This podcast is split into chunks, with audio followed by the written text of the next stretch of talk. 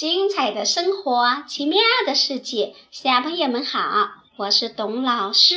你们想知道小熊怎样干活的吗？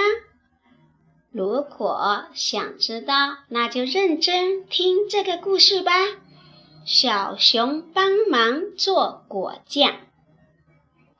每年的秋天，熊奶奶都会给她的邻居刺猬一家，还有猴奶奶做果酱。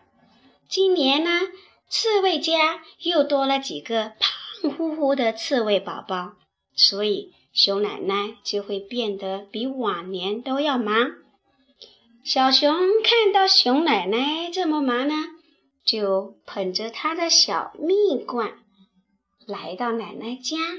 想帮奶奶一起做果酱，熊奶奶当然很高兴啦，所以她就指了指窗户边的一个大坛子，想让小熊帮忙把它搬过来。小熊不愿意放下他的小蜜罐，就一手抱着蜜罐，一手去搬坛子。哎呀，这个坛子太大了，小熊一只手拿不动。盘子啪的一声摔在地上碎了。小熊又去帮助奶奶分水果，可他总把草莓和桑葚混在一起，又把桃子和李子分错了。熊奶奶只好让小熊待在一边，看着自己做果酱。熊奶奶将水果分别倒进一口口大锅里煮，整个厨房都弥漫着水果的香气，有甜腻腻的香蕉香，酸溜溜的石榴香，还有清凉凉的西瓜香。小熊突然想到一件他可以做好的工作。就是帮着熊奶奶品尝果酱的味道。小熊拿起小勺子，每锅都吃上一小口。嗯，这个很美味。哦，那个也很好吃。嗯，熊奶奶的手艺真不错耶。咦，怎么回事？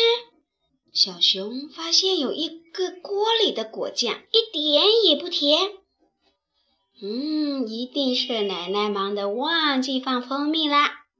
小熊决定帮奶奶把蜂蜜倒进锅里。小熊看着自己的小蜜罐，真舍不得从里面舀出一勺。可他看到锅盖上贴着的猴奶奶的笑脸。知道这锅果酱是为猴奶奶煮的，就下了决心，将一整罐的蜂蜜都倒进锅里。小熊想，猴奶奶都这么老了，一定要把最好吃的果酱送给她。猴奶奶来拿果酱了，她打开一尝，哇，太甜了！马猴奶奶嘴里的最后一颗牙都甜疼了，嗯，太甜了，太甜了。小熊有点难过。这时，哭个不停的刺猬宝宝也吃了一口特甜果酱，突然就不哭了，还高兴的在妈妈怀里蹦跳。看来。放了一整罐蜂蜜的果酱更适合小刺猬哦。小朋友，小熊帮忙做果酱这个故事讲完了。您喜欢这个故事里面的小熊吗？董老师很喜欢它哦。嗯，好了，故事结束啦，晚安啦，宝贝。